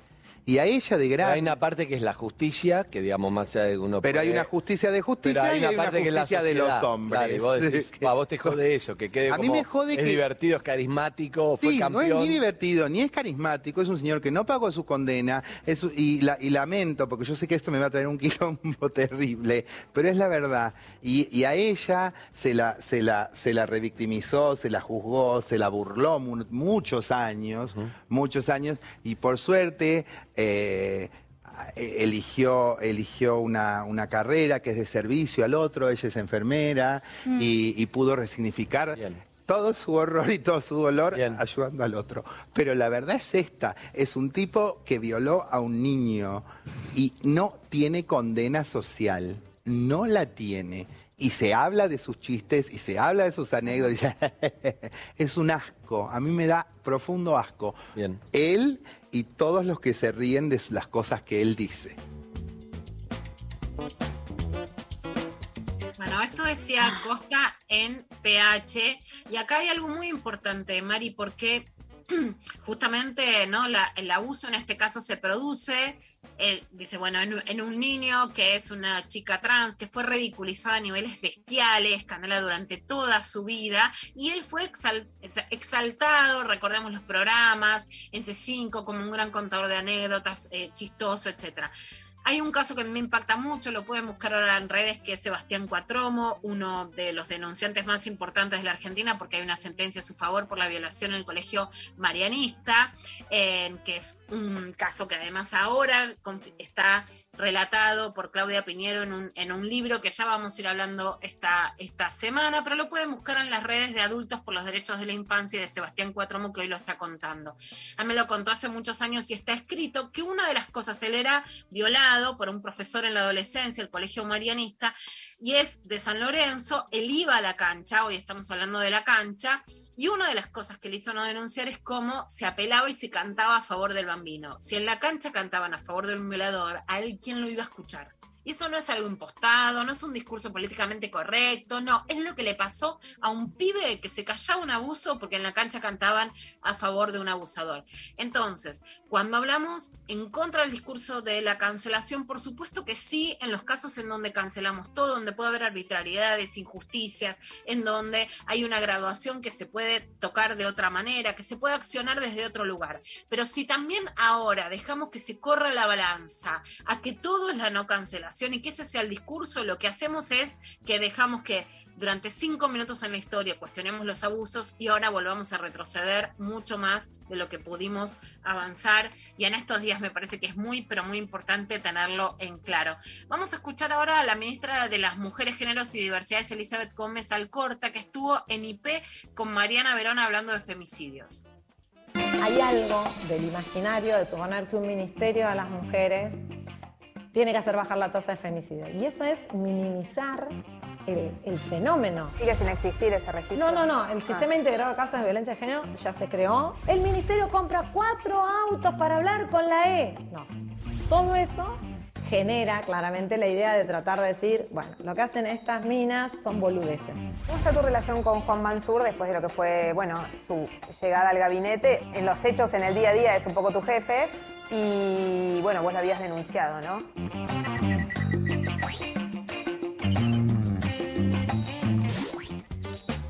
Bueno, ahí por un lado habla de lo de Juan Mansur, en los hechos lo que había contado Elizabeth Gómez Alcorta es que se lleva bien porque la política es así, cuando impones leyes los gobernadores en general tienen que acatarlas y de eso se trata. Por eso, por supuesto que poner de jefe de gabinete a Juan Mansur responde, por supuesto, a un estilo más conservador, pero por eso conseguir leyes implica poder atarlas a los nuevos valores que se imponen. Lo que sí me parece importante es que, por un lado, es cierto que hay una fantasía de poder bajar los femicidios que no se constituye cuando se genera un ministerio y que la reacción machista hace que sea muy difícil bajar los femicidios y que por otra parte claramente haya un enorme problema en el poder judicial que por eso se pide una reforma judicial feminista.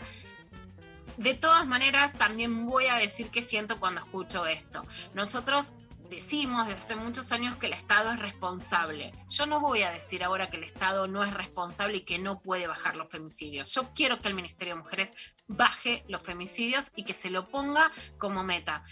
Si bien no creo que el Ministerio de Mujeres va a bajar mágicamente los femicidios, yo sí le exijo al Ministerio de Mujeres que tenga como meta bajar los femicidios. Y no quiero ser más laxa en eso. Tienen que poder bajar los femicidios. Se acaba de presentar un proyecto de ley para un proyecto para modificar la ley contra la violencia hacia las mujeres y que implica dos años de participación y debate. Se había iniciado la gestión con esa idea, pero hubo pandemia. Yo no creo que haya que terminar este mandato con dos años de debate más. Creo que hay que accionar ahora, porque si durante dos años debatimos y cambia el gobierno, nos quedamos sin nada. Entonces, no le echo la culpa de todo al Ministerio de Mujeres, pero le exijo más no le exijo que no, no es que no le exijo nada porque no pueden bajar. Creo que el Ministerio de Mujeres puede hacer más por bajar los femicidios. En relación, por supuesto, a un hecho horrendo, horrendo y que estamos, por supuesto, esperando eh, más datos de lo que podamos saber, pero que se constituye también como algo que más allá del hecho horrendo se nos pregunta, bueno, ¿y qué piensan? ¿Y entonces dónde están eh, las las feministas, etcétera. Voy a leer dos tweets de Mariana Carvajal, que como siempre me parece que es una brújula. Sobre el brutal asesinato de un niño de 5 años en La Pampa por el que están detenidas su madre y su novia, vale recordar que personas heterosexuales o LGTBQ pueden cometer crímenes horrendos. No es consecuencia del feminismo ni de la ideología de género, es la maldad humana. La brutalidad contra los niños no tiene justificación, nunca. La justicia debe actuar y aplicar las penas que correspondan a sus responsables, como marca el Código Penal repudio y castigo. No se debe usar una tragedia para promover y justificar el odio hacia las minorías y las disidencias sexuales. Y en esto sí, por supuesto, la violencia de una madre jamás es tolerada, la justicia tiene que poder intervenir y las trabajadoras sociales tienen que actuar más y mejor. Cuando la violencia es de un padre y cuando la violencia es de una madre. Una diferencia es cuando un caso es excepcional o cuando no. No es la diferencia cuando un niño muere, sino cuando una situación constituye, por la cantidad de casos, un fenómeno social eso no hace menos muerte la diván, menos injusta la justicia y menos condenable su asesinato, que por supuesto repudiamos y por lo menos siempre nos llega al corazón. Vamos a ir a otro tema un poquito más. Lula. Sí. ¿Te parece que vamos a escuchar un temita? Dale, perfecto.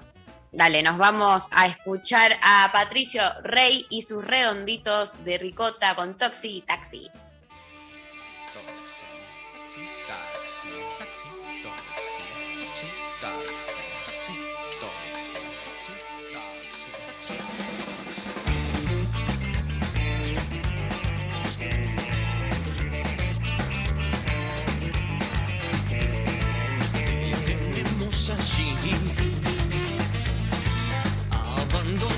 machine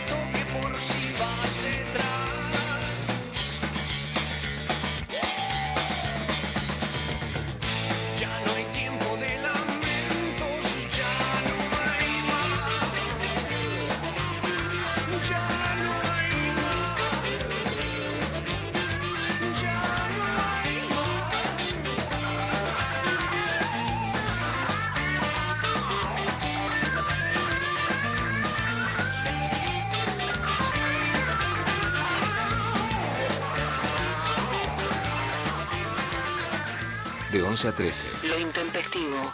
Nacional Rock. 93 7. Nacional Rock. La ciudad. Caos. Todo sigue igual. Pero suena mucho mejor. 93 7. Nacional Rock. Abren un paréntesis en medio del día. Hola. ¿Qué tal? Lunes a viernes de 13 a 16. Calu Bonfante, Diego Ripoll, Nati Carulias. Hola, ¿qué tal? Divertirse la tarde está asegurado. Hola, ¿qué tal? Hola, ¿qué tal? Por 93.7. Nacional Rock. Hacé la tuya. Estamos en Facebook. Nacional Rock 93.7. Entrevista intempestiva. Fuera del tiempo están las palabras. Bueno, damos inicio a una nueva entrevista intempestiva que estoy, ya estoy chocha, la verdad, Lu. ¿Qué te voy a decir? Yo, chocha llena de orgullo, es increíble. Bueno, estamos con Ángela Lerena. Ella es periodista, transmite fútbol desde el campo de juego en TNT Sports Art, comenta en Argentina en la televisión pública, conduce TNT Golfem y todos somos técnicos que en TNT Sport y la selección femenina en la televisión pública. Hace unos años, Ángela, que estés en el banco, que vayas al Mundial o a la Copa América, ¿no? Recuerdo la frustración en un Mundial que compartimos y que se pueda mostrar fútbol femenino en televisión era impensable. Y no estamos hablando de eh, nuestras abuelas, en nuestra propia historia. Hace 10 años lo charlábamos y los tipos decían, no, no le va a gustar a nadie, no se va a poder hacer, no se va a poder televisar. ¿Cómo mirás en perspectiva histórica, histórica con tantos años de trabajo tu presente laboral y lo que hoy se puede mostrar por televisión? Bueno, buen día. ¿Cómo andan, chicas? María, Lu. Hola. Gracias por invitarme. Eh, bueno, para mí es. Yo tenía razón, Luciana. Tenías razón, Yo tenía razón. Cuando era chiquitita y me gustaba el fútbol y todos me decían, el fútbol no es para mujeres, el fútbol no es para mujeres. Y yo decía, ¿por qué? ¿Por qué no es para mujeres? Bueno, tenía razón yo. De hecho, fíjate que hoy encuentro un montón de mujeres de mi edad o similar a las que también le gustaba el fútbol cuando a mí me decían, el fútbol no es para mujeres y a ellas le decían lo mismo. Éramos un montón, solo que no lo sabíamos. Así que era cuestión de, ocupar un espacio que nos, nos hicieron creer que no era nuestro. Y bueno, estamos dejando en claro que sí es nuestro. No solo jugadoras, periodistas, sino que hay directoras técnicas, hay juezas, eh, eh, árbitras, hay dirigentes, ¿no? mujeres que quieren meterse en la, en la toma de decisiones de los clubes, de las organizaciones, hay muchísimas espectadoras y hay muchísimas mujeres jugando de forma amateur abajo de la, de la autopista, cosa que, que, bueno, antes no se nos era. Que antes no pasaba. Incluso en la cuarentena en las plazas un montón de pibas practicando fútbol que antes tampoco las veías. Era, generaba rechazo eso. Y bueno, las, las muy cabezadura, superábamos eso y decíamos, bueno, te genera rechazo, no me importa, me importa, pero eh, sigo adelante. Y, bueno, ahora cada vez genera menos rechazo. Igual, como siempre, a todos los avances les- eh, se les eh, contrapone una reacción. Y por supuesto que cada vez que vos hablas de fútbol femenino, yo, digamos, viene un montón de gente, ¡eh, no le importa a nadie! no le importa". Es increíble porque vos decís algo de fútbol femenino y tenés 20 personas diciendo que no le importa a nadie, contradiciendo su, propia, su propio argumento, porque hay un montón de gente a la que le importa venir a decirte que el femenino no le importa a nadie. Pero no, al femenino eh, le importa a un montón de gente, no solamente mujeres, sino de, todo género. Y por supuesto que es divertido, está buenísimo. Y, las mujeres que estamos en el femenino, en el masculino, en cualquier cobertura, cada vez somos más y, y la estamos pasando bárbaro. O sea que, que realmente en ese sentido es, es el mejor momento de la mujer en el, en el deporte. ¿no? La verdad que sí, Ángela. ¿Cómo, ¿Cómo fue para vos y lo sigue siendo, pero el desafío de pasar de transmitir en, en, digamos, en la cancha desde el banco eh, el fútbol masculino con toda una tradición, con todo un tipo de juego, a pasar al fútbol femenino? También tuviste que derribar vos prejuicios, aprendiste, hay otras cosas, en realidad era más parecido a lo que creías. ¿Cómo, cómo es la diferencia y cómo fue ese desafío? Bueno, el juego es el mismo, ¿no? O sea que las reglas, la, la forma de entender cómo se mueve la pelota y cómo se mueven las jugadoras es igual. Después lo que tuve que incorporar son un montón de, personajes nuevos, de mujeres que no conocía, de hombres, entrenadores, preparadores físicos que no conocía, eh, de problemáticas, ¿no? Meterme más, más en profundidad. Una siempre sabe, bueno, que el fútbol femenino le falta todo, pero meterme más en profundidad, pero ¿qué es lo que le falta? ¿Cómo se puede conseguir? Eh, y bueno, eh, me sumergí en un mundo que tiene un montón de cosas hermosas, porque ellas, las, futbolistas, están tan acostumbradas a que, a que todo lo que consiguen lo consiguen peleando, a que todo lo que consiguen lo consiguen reclamando, uniéndose, que, que en eso son muy diferentes a los varones. Yo a los futbolistas varones también los quiero mucho y aprendo mucho de ellos porque me permiten compartir su, su día a día, su pensamiento, cómo, cómo se organizan mentalmente para superar los obstáculos. Eh, pero la verdad que las mujeres en ese sentido son, son más arrolladoras y, además piensan todo más colectivamente, ¿no? Eh, en muchos aspectos son más libres también, porque ya tuvieron que superar tantos prejuicios que ya les importa tres pepinos, ¿no? El, el varón futbolista está más atado a que, el qué dirán, los sponsors, se me va a caer el sponsor si opino de esto. Bueno, hay, hay un montón de, aspectos súper hermosos del, del femenino que disfruto mucho y saben mucho los, los entrenadores. Y a diferencia de los entrenadores del fútbol masculino que, que se alejan de la prensa, esto te explican. Entonces, la verdad que aprendo un montón. Claro, se acerca, le decís, che, ¿me, me explicás tu idea del partido? Así yo cuando comento, sé lo que estás intentando hacer. Sí, vení, y te explican todo. La verdad que A vos eso... que te encanta, vamos a contar que, por ejemplo, en cuarentena te pusiste a hacer un curso de directora técnica, como si no, no, no bancara con ser la directora técnica de una casa con tres pibes. No, en el- en el medio, directora técnica. Y soy más bien, viste, el aguatero, el utilero, todo acá en casa, ¿no? Vos sabés cómo es, Lu.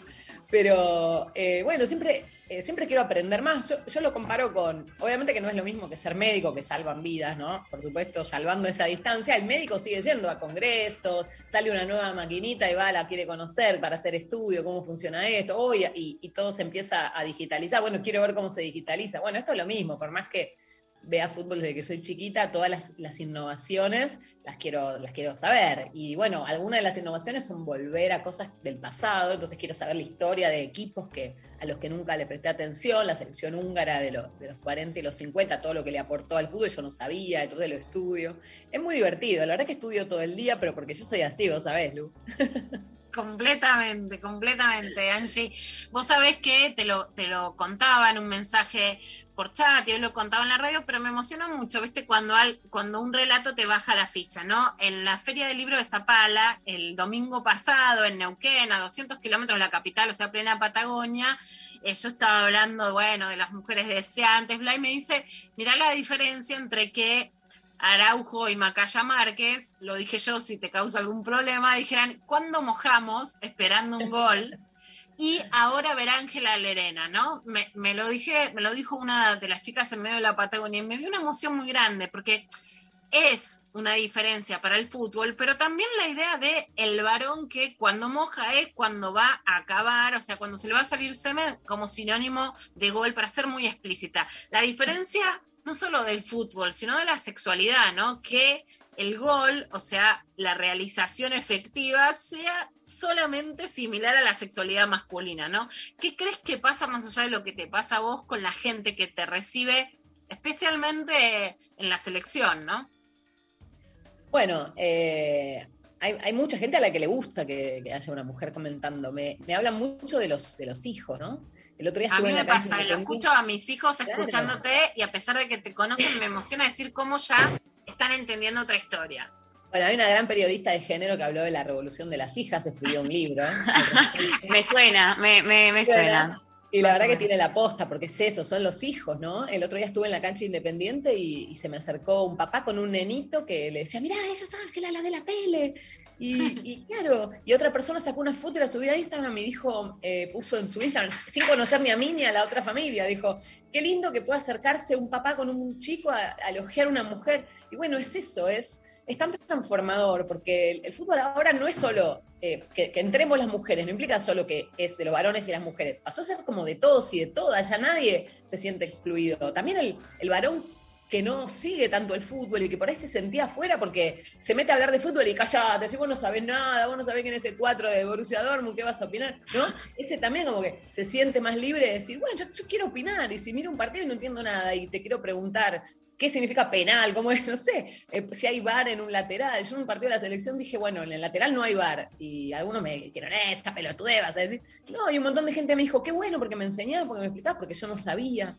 Entonces, bueno, la televisión pública permite no solo traer mujeres, traer todo el no futbolero que se sentía afuera porque no maneja el vocabulario y decirle, bueno, vení, aprendé, metete, que está buenísimo, y si no sabes tanto, no importa, porque el fútbol es disfrutar. O sea, sí, para ser director técnico de Boca tenés que saber, pero para venir a ver un partido y, poner un canal, te puedes sumar, como yo puedo ver una, una ópera sin entender mucho de, de música, ¿no? Y, y de, y de arte. Entonces, bueno, es eso, es, es, es abrir tanto el fútbol a tantas personas que realmente me emociona, me encanta hacerlo aparte. No, es, es increíble.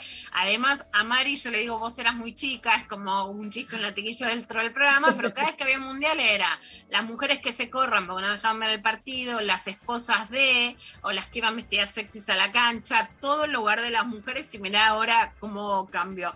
Ángela, por un minuto te voy a hacer meter en el barro porque vos sabés que ninguna de las dos es de las calladitas, y me indigné, acá María ni te digo, con Janina La Torre, que fuiste vestida, pero preciosa, pero preciosa a nivel diositud total, a la entrega de los Martín Fierro. ¿Y qué te dijo que estaba vestida de espermatozoide? Hay muchas eh, interpretaciones.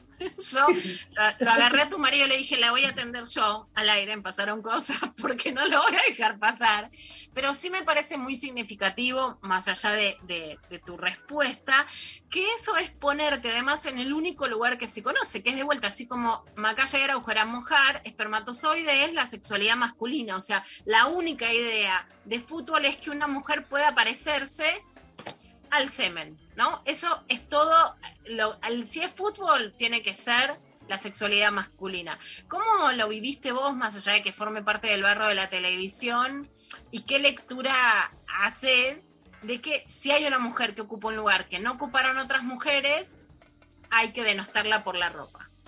Sí, eso pasa mucho, ¿no? Que hay gente que me detesta con todo su ser y realmente yo no le hice nada, ¿viste? Y bueno, eh, igual mañana voy a ir, me, me van a mandar un móvil a mi casa para hablar de eso en el programa de Canal Ah, 13. bueno. Hacer hoy, pero le dije no puedo porque tengo a Pecker a esa hora. No, pará, me elegiste antes que ya era la torre, te amo, Ángela. Obviamente, más vale. Más vale. Pero mañana voy a ir al móvil, buena onda, igual. La- te digo la verdad, eh, a mí lo del espermatozoide no me jodió tanto. Ahora que lo decís, tenés razón. A pero mí bueno, me rejode, a mí lo del Ya está en la espermatozoide jode. Claro, podría Te ser un digo, ovario. No es que te quiera dar manija, Claro. pero bueno, si hay que encender las redes, las enciendo. A mí me jode mucho la comparación con el espermatozoide. No me, da, ¿Por no me da la energía para enojarme tanto de tantas cosas que me dicen. Pero igual me te agradezco mucho que te enojes de mi parte porque sé que siempre me estás cuidando. Eh, podría ser un ovario, Lila, la verdad que en eso tenés razón. Pero no, a mí lo que me jodió o me pareció que era un mal mensaje, porque bueno, el vestido de Ángela es feo, ponele, para la Janina Torre. No pasa nada. Lo que a mí me, me hizo ruido el mensaje y por eso respondí, es que ella en un momento, porque bueno, era un audio, ¿no? Eh, eh, eh, mientras veían imágenes decían, ay, fulanita, qué elegante, qué divina, qué linda, ay, fulanita, qué fea. Y de mí dijeron, eh, ay, pero qué cosas que se puso, es horrible, parece un espermatozoide lila. Se quieren hacer las modernas y no son modelos. Y esa parte me jodió a mí. Porque, ¿qué quiere decir no son modelos? O sea, no miden eh, 1,80 y pesan 45 kilos y tienen 25 años. Eso es, no son modelos. Como que me pareció que ella lo que estaba criticando es que mi cuerpo no daba para vestirme de violeta, ¿no? Y eso es lo que a mí me hizo algo que da Ángela, es tu cuerpo, o sea, lo que no se Bueno. sale. Si te adoctrinan a vos, imagínate que nos queda a la que. No seríamos un espermatozoide, no quiero ni decir qué podría ser, ¿no? Pero Bueno, pero no importa, más allá de que objetivamente una tenga 5 kilos más con respecto a la imagen estereotipada y la otra tenga 10 kilos más con respecto a la imagen estereotipada, el problema es la imagen estereotipada y todas las que no cabemos No, ¿y ahí, qué, ¿no? y qué modelos, ¿no? Que ser, ser, y, y por supuesto que puede ser respetable, hablar de chimentos, todo lo escuchamos, etcétera, pero ser la que habla de la vida de los demás o contar un partido de fútbol en donde antes solo podía ser la esposa de. Entonces, es un modelo social muy importante y hay un ensañamiento ahí en criticar y para mí, por supuesto, nada casual referir a que eso solo puede parecerse a, la a algo que emana de la sexualidad masculina.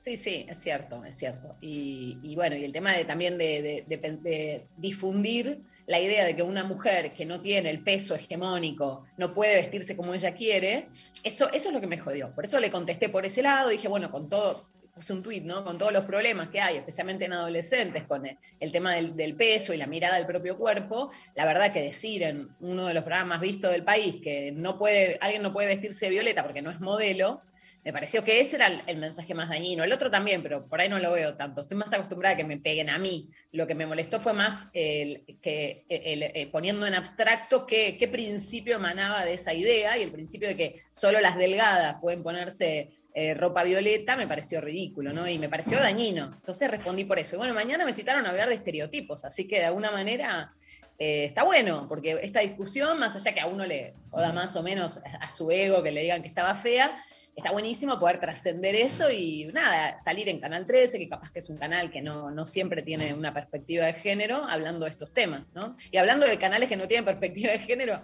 estoy nominada para los Lola Mora de género del gobierno de la ciudad por América, por mi laburo en América con Real. Así que. Hablando de, de conquistar territorios y de, y de canales en los que habitualmente no hay perspectiva de género, bueno, imagínate, América tiene una nominación para los Lola Mora, así que bueno, evidentemente está bueno conquistar esos espacios. Se llega a un público distinto, ¿no? si hay algo que no vas a hacer nunca es achicarte. Y además, Ángela, algo que, que yo pensaba desde lo político, no desde lo partidario, salvo que vos lo quieras hacer, pero lo que significás como una periodista que sabe tanto de política y tan comprometida, es que estamos viendo en toda América Latina una gran polarización, más allá de quiénes sean los partidos. ¿no? Lo vemos ahora en las elecciones en Chile, se pasa de una alcaldesa de izquierda que a, que salga en primer lugar eh, aunque no se sabe qué va a pasar en la segunda vuelta, un candidato ultraderechista, etcétera. Y hay muy poca gente que puede ser vista por personas que no piensan necesariamente como él o como ella, o sea, que no forman parte de una burbuja, ¿no? Vos sos una de ellas, yo creo que por eso te atacan tanto, porque es muy probable que alguien que no piensa o vota a favor de este gobierno, de un proyecto, no importa cuál sea el partido más popular, más democrático, más inclusivo, en general escucha su propia burbuja. Vos sos una de esas que sale, seguramente por eso sos atacada. Pero, ¿cómo es tu, tu defensa frente a tus ideas políticas y tu necedad en decir yo voy a seguir tuiteando a favor especialmente en contra de los poderosos como lo hiciste hace pocos días? Bueno, eh, todo tiene que ver, Lu, con, con ser una misma, ¿no? Eh, yo en determinados momentos de la vida dejé girones de mi personalidad para adaptarme a, parejas, a trabajos, a circunstancias, para complacer a otros y, y ahí en ese camino dejé de ser yo y, y cada vez que, que intenté esa complacencia terminó mal. Eh, así que decidí no ser más complaciente, ¿no? Ahora puedo, capaz que uno cuando es joven y recién empieza en un laburo te tenés que bancar un montón de cosas, eh, pero ya no, ya no tengo por qué bancarme un montón de cosas. Tengo unas alas tatuadas que no le... Es medio porno mostrarles Hermosas. tengo un vestido. Nos pero gusta el porno, nos gusta el porno, que te parezcas un espermatozoide del violeta, todo, pero yo te las vi, voy a confesarlas, tenés en la espalda, sos... Me encanta cada vez que sube una foto. Cada vez que Ángela sube una foto con, con las alas, digo, no, no, me, me vuelvo loca. Es tremendo. Bueno, cuando me las hice no era común que hubiera tatuajes tan grandes, porque son de hace 13 años, y menos en una, que ya era una señora yo. Eh, pero bueno, tiene que ver con eso, ¿no? Yo no renuncio más a ser quien soy para complacer a otros, no, no me interesa. Por suerte puedo, hay gente que por ahí tiene que, que sacrificar parte de su personalidad para sobrevivir, lo entiendo y no, no, no juzgo a nadie, yo también lo hice. Pero ahora que ya no lo tengo que hacer, no lo hago más. Así que yo voy a decir lo que quiera, voy a expresar lo que, lo que creo, porque, porque considero que eh, un espacio de visibilidad lo puedo usar para hacer plata, porque es mi vida también y sobrevivo con eso y me va bien, pero también lo puedo usar para difundir determinadas ideas que contribuyan. No, tengo este espacio, tengo un- una cartelera de alguna manera, es mi, son mis redes sociales. ¿Qué voy a poner acá? Bueno, voy a poner alguna cosa que me sirva de laburo y también voy a poner alguna idea que yo crea que puede contribuir a la sociedad. Más cuando mi, mi propio laburo, mi propio deseo de ser periodista deportiva mueve tantos cimientos, ¿no? Eh, yo, eh, el solo hecho de, yo estar parada en el lugar donde estoy parada cada partido ya resquebraja un montón de, estereotipos y de, cuestiones conservadoras y entonces está bueno tomar eso y, de- y decirlo, enunciarlo y decir que está bueno que puede haber eh, personas de diversa, diversos géneros, orientación sexual, físico, posibilidades económicas, origen social, todo, todo y que todos podemos tener lugar en, en los lugares de, de disfrute y de goce como el deporte. Bueno, si no se empoderaron con esta charla de Ángela Lerena, no sé. Yo te juro que te escucho y como hace 15 años se me sube el corazón. Ángela me dice, bajate la remera, mostra el hombro, pelea, nos vimos y fue amor a primera vista. Y así, el subidón de Ángela Lerena es total, un orgullo caminar por el país y que vos seas un reflejo de, de que ahora las mujeres también nos podemos mojar y que si quieren espermatozoides que no vengan a buscar. Malena, Claro. te estamos haciendo la hinchada en la entonces. Sí. Voy a, voy a Re. decirle lo del espermatozoide. Está bueno, Lu. Bueno, te digo, eh, yo tengo mucha fuerza porque, porque es la fuerza de la pasión que tengo por mi trabajo, pero un montón del contenido de lo que digo me lo diste vos, me lo dio leer tus libros, acompañarte, escucharte, ser tu amiga. Así que esto, es- esto es un laburo colectivo. Yo siempre digo, ¿viste la canción eh, Ahora que estamos juntas, ahora que sí nos ven? eh, eh, abajo el patriarcado se va a caer, se va a caer. Bueno, para mí estar juntas y tener visibilidad es la clave de todo lo que estamos logrando. Así que bueno, estamos juntas y nos ven y nos escuchan en Nacional Rock. Ay, genia, Ángela, muchísimas gracias. Bueno, gracias a ustedes. Besos, salud y besos a Mari, que es parte de la revolución de las hijas también. Totalmente. Gracias, Ángela. Un beso enorme. La despedimos a Ángela Lerena, escuchando a Divididos, tomando mate en La Paz.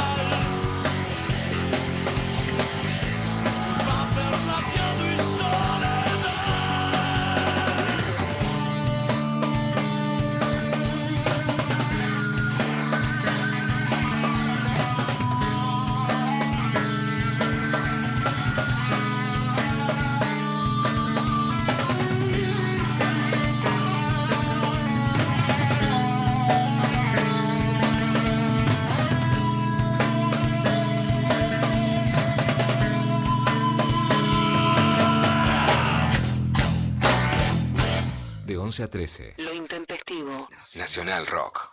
93 7. Nacional Rock. Quédate con quien mejor te dé las buenas tardes. Hola. Hola, ¿qué tal?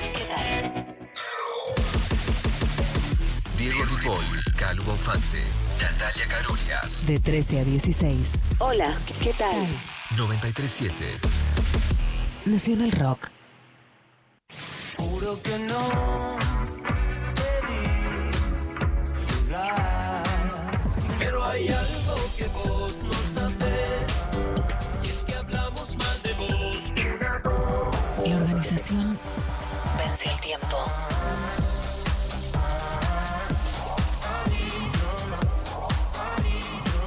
Vence el tiempo. Que sea rock.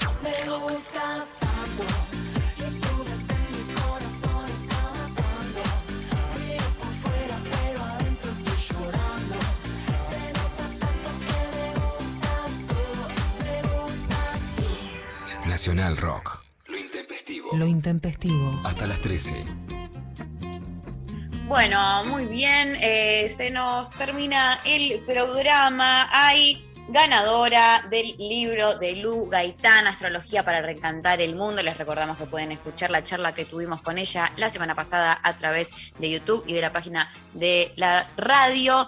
Eh, no gana en el día de la fecha la oyenta que nos mandó su audio, Julieta Pascoli, que nos mandó su audio diciendo que fue la, se le salió la barra brava de adentro ahí, alentando a full con toda. Así que eh, para ella va el libro, lo va, puede pasar a retirar por la radio Maipú 555. Ahí la producción ya está en contacto con ella. Este, y Lula, bueno, em, se- mañana será otro día nuevo con más. Mañana cosas, será otro día, un día importante, bueno, porque es 30 de noviembre, empieza el juicio de Telma Fardín, así que por lo menos para mí en la agenda feminista es un día Importantísimo. que realmente va a marcar un antes y un después.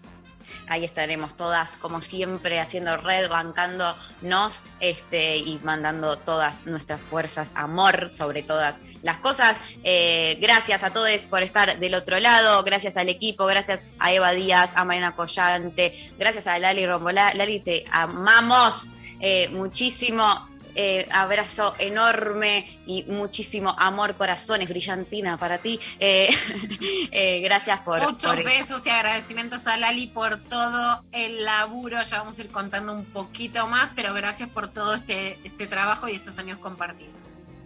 Eh, Lau, te queremos muchísimo y gracias a Natalia y a Berenice que nos operaron hoy técnicamente. Este, nos reencontramos mañana entonces con mucho más lo intempestivo con ustedes del otro lado también y nos vamos escuchando a Vándalos Chinos haciendo mi fiesta. Adiós, hasta mañana, un beso enorme.